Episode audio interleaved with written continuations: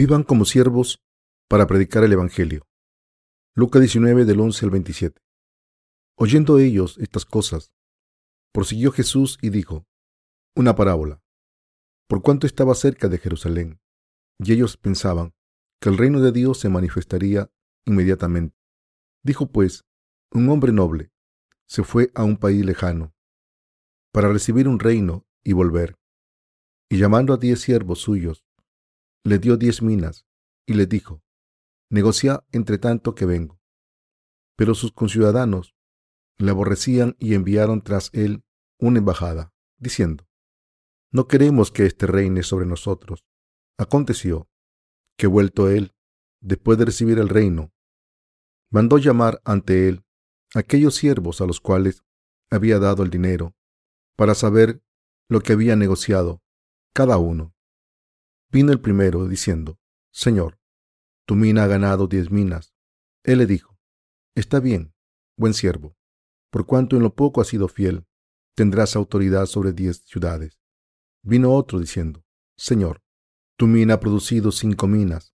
Y también a éste dijo, Tú también sé sobre cinco ciudades. Vino otro diciendo, Señor, aquí está tu mina, la cual he tenido guardada en un pañuelo, porque tuve miedo de ti por cuanto eres hombre severo, que tomas lo que no pusiste y ciegas lo que no sembraste. Entonces él le dijo, Mal siervo, por tu propia boca te juzgo. ¿Sabías que yo era hombre severo, que tomo lo que no puse y que ciego lo que no sembré?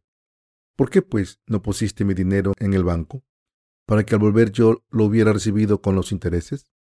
Y dijo a los que estaban presentes, Quitadle la mina y dagla al que tiene las diez minas. Ellos le dijeron, Señor, tiene diez minas. Pues yo os digo, que a todo el que tiene se le dará, mas al que no tiene, aún lo que tiene se le quitará. Y también a aquellos mis enemigos que no querían que yo reinase sobre ellos. Tráiglos acá y decapitadlos delante de mí. Cierto noble fue a un país lejano a recibir un reino. Hoy hemos leído la palabra de Lucas 19. El Señor nos dice cómo evalúa la vida de fe a través de este pasaje. Está escrito que cierto noble fue a un país lejano a recibir un reino y antes de irse distribuyó su dinero entre sus siervos para que sacaran beneficios. Esto era lo que quería el maestro noble. Pero cuando estaban a punto de irse, después de haberles dado el dinero a los siervos, una multitud se reunió detrás de él porque no quería que se convirtiese en el rey. Aún así, el maestro se fue al país lejano. Esta historia se refiere a la iglesia y al Señor Jesucristo. El maestro les confió las minas a sus siervos para que hicieran negocios. De la misma manera, Dios descendió a la tierra en forma humana, redimió nuestros pecados y nos salvó de ellos, y sigue haciendo la obra de la salvación a través de su iglesia. Nos dio un talento en el pasaje de hoy, la moneda es una mina, pero en otros evangelios, como el de Mateo, el talento es equivalente. Este talento significa habilidad, así que esta palabra se refiere a una persona que tiene una habilidad innata en un campo o actividad. De todas formas, la palabra talento se originó con la moneda que aparece en la Biblia. Nuestro Señor nos ha salvado y nos ha dado talentos para que vivamos por el Evangelio y por la fe en el mundo. No solo nos dio la fe, sino también habilidades y talentos. Si volvemos a las escrituras, veremos que algunas personas no querían que el hombre noble fuese su rey, pero no importa lo que piense la gente, porque el Señor vino al mundo y nos salvó a través del Evangelio, del agua y el Espíritu, y nos bendijo con la habilidad y el talento, con la fe. Aunque todos hemos recibido estos talentos, uno o dos de los diez no querían que Jesús fuese su rey y dijeron, no queremos que este hombre reine sobre nosotros. Lucas 19:14. Por otro lado, había personas que estaban sirviendo y siguiendo al Maestro.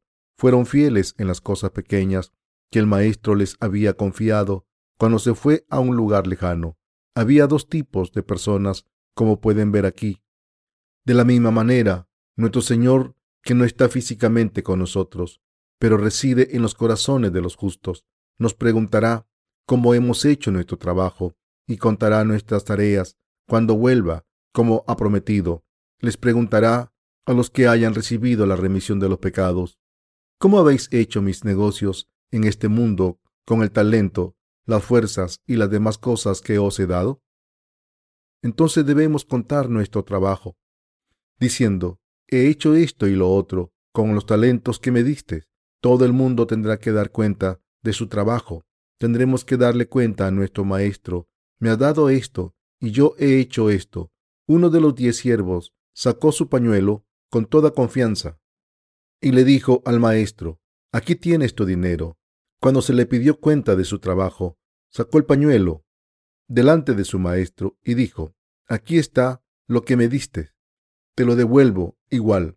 Este siervo era uno de los rebeldes que no querían que el noble fuera su rey. Estaba diciendo, eres un hombre austero, como un tirano. Me diste una sola mina y esperas que te consiga más. No soy un pandillero y no me gustas. Seguramente pensó para sí mismo que tenía que devolverle lo que le había dado. Ahí está la mina en el pañuelo. Y le dijo, Señor, aquí está tu mina, la cual he tenido guardada en un pañuelo, porque tuve miedo de ti, por cuanto eres hombre severo, que toma lo que no pusiste y ciegas lo que no sembraste. Lucas 19, 20 al 21. Le dijo al Señor, que recoge donde no ha dado y que cosecha donde no ha sembrado. Y el maestro dijo, Mal siervo, por tu propia boca te juzgo. Sabías que yo era hombre severo, que tomo lo que no puse y que ciego lo que no sembré. ¿Por qué pues no pusiste mi dinero en el banco para que al volver yo lo hubiera recibido con los intereses? Lucas 19, del 22 al 23. El siervo consideró al maestro malvado porque no le dio mucho, pero aún así quiso obtener mucho de él. Se quejó de que su maestro intentaba cosechar donde no siembra. Pensó, ¿cómo voy a sacar provecho de nada? ¿Qué tipo de hombre es este?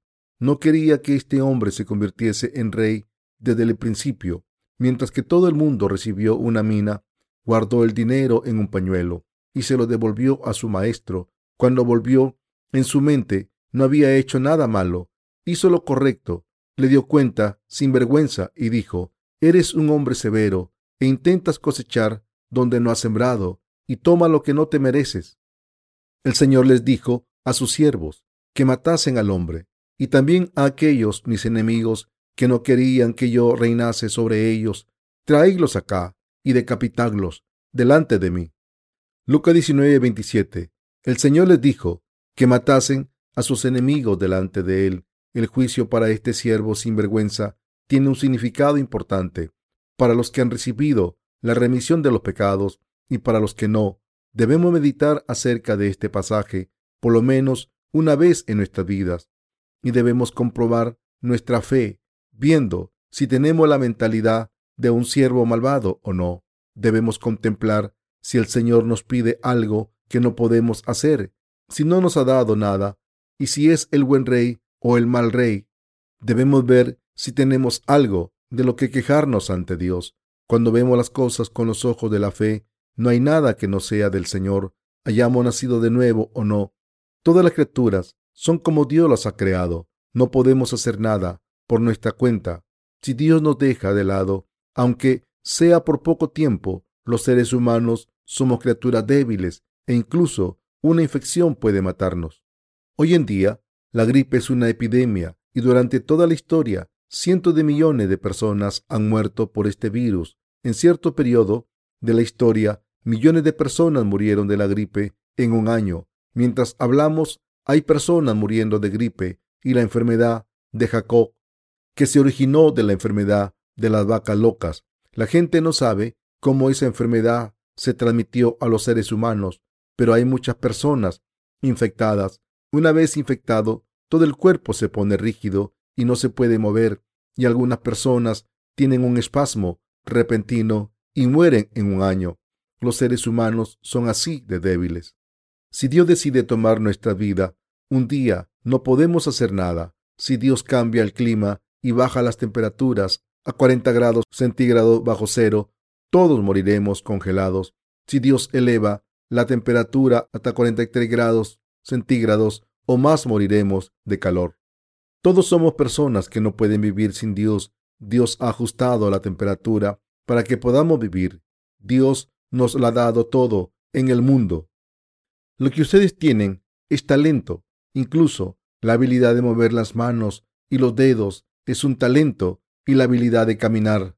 ¿Saben cuántas personas hay que tienen dos piernas y no pueden caminar? Se sorprenderían. Y su salud también es un don de Dios. La habilidad de ganar dinero es un don también. No todo el mundo tiene este don de ganar dinero. Como saben, hay muchas personas sin techo y compañías grandes que declaran bancarrota. Hay muchos directivos de grandes corporaciones que acaban de camareros en restaurantes. Hay muchas personas así en nuestro país y en todo el mundo. Esas personas han perdido sus talentos, están muy detrás en el mundo de la competición. Vemos a muchas personas todos los días. Después de todo, debemos saber que lo que tenemos es de Dios. Dios nos da y Dios nos quita. La habilidad de pensar es también un don, también viene de Dios. ¿Creen que podemos controlar nuestros pensamientos? ¿Creen que podemos pensar como queramos? Incluso nuestros pensamientos están controlados por Dios. Si Satanás pone pensamientos raros y enfermizos dentro de nuestras mentes y pensamos que alguien nos está persiguiendo con un cuchillo para matarnos o tenemos pensamientos suicidas, moriremos. Los que se suicidan tienen estos pensamientos. Por tanto, debemos saber que tenemos pensamientos sanos, gracias a Dios. Así que no hay nada que no sea de Dios. Debemos saber que no nos quedaría nada si Dios se llevara lo que nos ha dado. Debemos reconocer que Jesucristo es el dueño de todo. Hermanos y hermanas, ¿quién es su Maestro? Es Dios, Jesucristo, quien nos ha salvado. Es nuestro Dios y nuestro Salvador. ¿Quién es Él para nosotros? Es nuestro Maestro y Rey, aunque es el Creador, Dios el Maestro de toda la vida y los talentos. Hay personas que se niegan a creer en Él como su Rey. No debemos ser como estas personas. Debemos reconocerle como nuestro Rey y servirle. ¿Qué pasa con los que no le reconocen como su Rey? Que no pueden funcionar. Hay muchos mendigos, incluso en países desarrollados como los Estados Unidos o en el Reino Unido o Francia. Hay muchos mendigos. En Italia, donde está el famoso Coliseo y la ciudad del Vaticano, pueden pensar que la gente vive cómodamente porque tienen tantos monumentos famosos. Sin embargo, la mayoría de los países europeos tienen muchos mendigos y lugares que no son buenos para vivir. He oído que Francia es el paraíso de los carteristas. Cuando ven un turista contando su dinero, le siguen y le roban en lugares de escondidos. Lo hacen incluso por solo 20 dólares. Si no le dan el dinero a la primera, estarán en peligro. Las agencias de viajes siempre avisan a sus clientes de que no se lleven dinero en efectivo y si llevan efectivo y le roban, lo mejor es darles el dinero lo antes posible o sus vidas estarán en peligro. He oído que hay muchos mendigos en Europa. Japón también tiene sus mendigos de los que podemos imaginar. Así que un japonés dijo que los mendigos no tienen ni un resfriado. Lo que quiero decir es que es posible quedarse sin dinero en cualquier momento si Dios no nos ayuda, ya hayan nacido de nuevo o no, los que no reconocen a Jesús como el Rey se quedarán sin nada. Hermanos y hermanas, pueden ver a una multitud de personas sin techo en la estación de tren de Seúl en la TV. El gobierno construyó refugios y casas de acogida donde se puede dormir y comer y donde se les busca trabajo. El gobierno también hace que sirvan a deidades públicas. Entre estos mendigos hay personas decentes. Algunos de ellos solían ser directivos de pequeñas empresas. Muchos de ellos tienen títulos universitarios y algunos incluso doctorados. En nuestra comunidad ocurren muchas cosas que no entendemos. Algunas personas sin techo no pueden creer lo que les ha pasado. No habían planeado vivir en la desesperación, pero se han visto obligadas a vivir en la calle. La gente rica y los hombres de familia han perdido sus trabajos de repente y se han quedado sin dinero. Por tanto, no puede llevar el pan de cada día a casa y no tiene el coraje de volver a su familia, por lo que se quedan en la calle. Así hay muchas personas sin techo en nuestro país. Por tanto, tendrán que recordar que los que no reconocen a Jesús como el Rey se quedarán sin nada y serán mendigos. El maestro dijo a los de su alrededor, quitadle la mina y dadla al que tiene las diez minas. Lucas 19, 24. Cuando el siervo con las diez minas dijo, yo ya tengo diez minas, el maestro que ahora era rey dijo, pues yo os digo que a todo el que tiene se le dará, mas al que no tiene, aún lo que tiene se le quitará. Lucas 19, 26. Esto es lo que dijo el rey. ¿Qué nos dice esta parábola? Nos dice que reconocer al rey, por quien él nos dará muchos beneficios, pero ¿qué pasa con los que no lo reconocen como el rey? El Señor dijo que lo que tienen es demasiado para ellos, incluso la habilidad más básica y la bendición más general es más de lo que merecen. ¿Piensan que el rey es demasiado cruel? ¿Acaso no tienen misericordia y es demasiado frío? Pueden pensar así, pero ¿qué hubiesen hecho si fuese el rey o el maestro? ¿No querrían quitárselo todo al siervo que no les reconoció como su maestro? Seguro que sí. Nuestro Señor Jesucristo nos dio la vida, nos salvó de los pecados, nos libró del infierno y la destrucción y nos dio muchos talentos. Sé que todos tienen talentos, crean o no en Jesús. El Señor nos dará talentos físicos y pensamientos. No hay nada que venga de Él, todo viene de Él. ¿Sería entonces adecuado reconocer al Señor misericordioso como nuestro Rey? No, es lo mismo para los que no creen. ¿Cómo son los incrédulos cuando han sido desleales al Maestro? Los que no creen en Dios morirán. Pero ¿qué hay de los que no creen en Dios? ¿Cómo son los que han recibido la remisión de los pecados al creer en lo que Jesucristo ha hecho? ¿Qué les ocurre a los que no sirven a Jesús como el Rey, aunque hayan recibido la remisión de los pecados a través de Jesús? ¿Cómo tratará el Rey a los que no le reconozcan? Les quitará todo lo que tienen. Se lo quitará y se lo dará a los que ya tengan. La Biblia está llena de ejemplos similares. En tiempo del rey David, había un hombre rico llamado Nabal que vivía en Israel. Era un hombre muy rico en la zona que tenía mucho ganado y tierras. David le ayudó mucho. David se enteró de que había una banda de bandidos que solía matar y robar a la gente de la zona. Así que envió a su ejército para proteger a la gente, incluyendo a Nabal. Pero cuando Nabal le despreció, murió de repente. Después de morir, su mujer Abigail se fue con David y le sirvió como su rey. Cuando su marido murió, se fue corriendo con David tan rápido como pudo. Desde una perspectiva moral, puede parecernos que lo que hizo la mujer estaba mal. Podemos pensar que odiaba a su marido, pero de todas formas, esto es un ejemplo. A los que no reconocemos al rey como rey, nos pueden pasar cosas similares. ¿Es Jesucristo nuestro rey? ¿Es Jesús nuestro rey o no? Jesucristo es nuestro rey. Nos lo dio todo a los que estamos a su alrededor, incluso antes de que naciésemos de nuevo. ¿No es así? Todavía nos está dando cosas. Él es el Rey, que nos lo ha dado todo. Entonces, ¿cómo son los que no le sirven como Rey en sus corazones? La gente así no es diferente a los que no han nacido de nuevo. No solo se quedarán sin dinero, sino que también morirán espiritualmente. Incluso los que no han nacido de nuevo cantan villancicos en Navidad Navidad, Navidad, Navidad, ha nacido el rey de Israel. ¿Cómo comenzó la historia de la humanidad?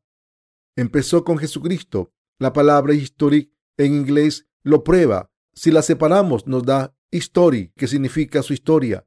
¿En qué se basa el calendario dominical que utilizamos? Está basado en el nacimiento de Jesús. ¿Cuándo vino a este mundo? Los historiadores han estudiado esto y lo han definido como punto de referencia para contar los años. Este factor nos demuestra claramente que Jesucristo es el maestro de este universo. Incluso los que no han nacido de nuevo creen. No hay nada malo en esto.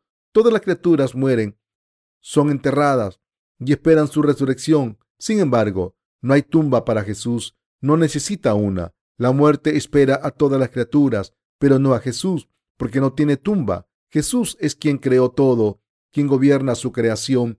Jesús significa Salvador y Cristo, Rey. Le llamamos Jesucristo porque significa que nuestro Rey se ha convertido en nuestro Salvador. Los que han recibido la remisión de los pecados no pueden evitar reconocer a Jesús como su Rey. ¿Por qué? ¿Quién no puede servir al que le ha salvado de la muerte? los pecados, la destrucción y el diablo como su rey con esta gracia? Los que no sirven a Jesús como su rey, aunque conozcan esta verdad, están locos, son absolutamente estúpidos. Si los que no han nacido de nuevo no reconocen a Jesús como rey, se puede perdonar. Pero los que nacen de nuevo y no sirven a Jesús como su rey, son idiotas. Si no sirven a Jesús como su rey, ¿quién puede ser su rey? Pueden encontrar a cualquier rey al que respetar, admirar y seguir, quien puede ayudarles y llevarlos por el buen camino. ¿No estaría bien tener a un rey así? De hecho, ¿hay alguien aparte de Jesucristo que merezca ser nuestro rey? No, no le estoy forzando a servir a Jesús como su rey. Quiero que contemplen si hay alguien aparte de Jesucristo que merezca que le sirvamos como rey.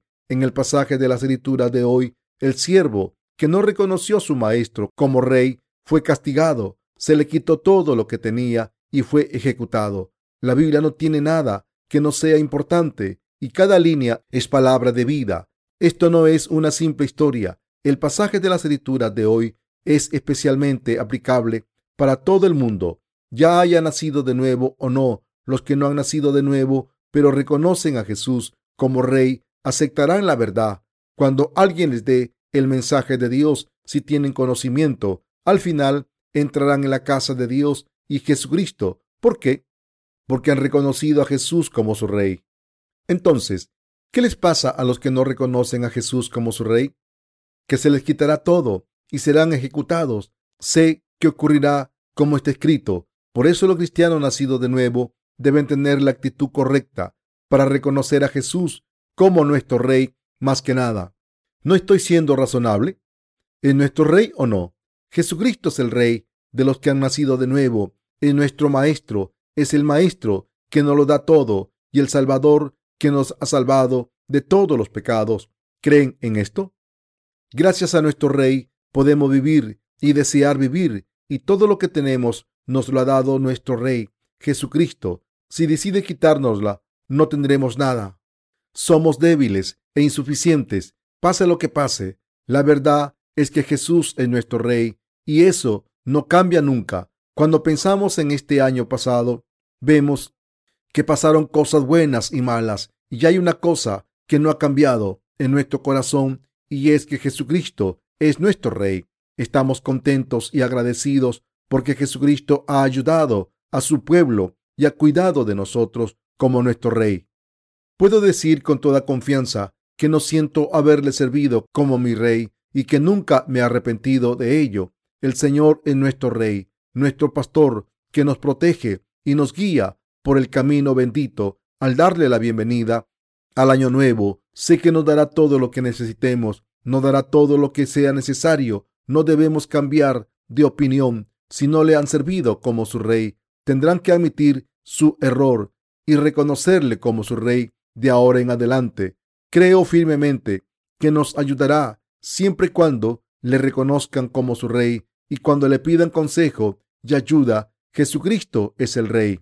Es el rey que está con nosotros. Es el rey y será nuestro rey hasta el fin del mundo, cuando vayamos al cielo. Por supuesto, es el rey de los que han nacido de nuevo. Hermanos y hermanas, hemos conocido a nuestro rey, Jesucristo. Le hemos conocido personalmente a través del Evangelio del agua y el Espíritu. Nos hemos convertido en su pueblo, en residentes de su reino, y hemos empezado a hacer su obra.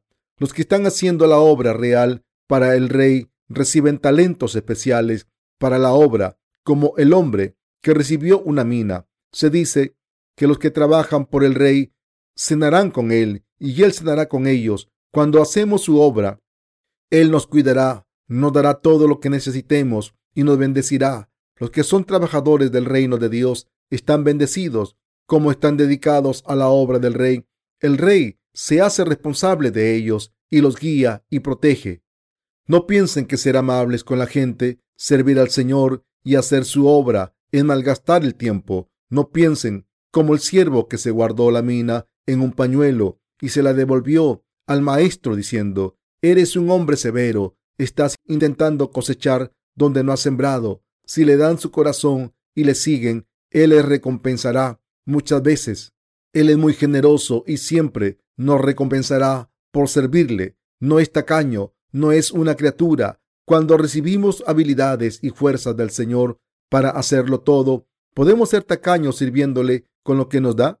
A medida que pasa este año, debemos preguntarnos si hemos reconocido y tratado a Jesús como nuestro Rey este último año. Si no lo hemos hecho, podemos hacer una resolución este año nuevo y servirle sinceramente como nuestro Rey.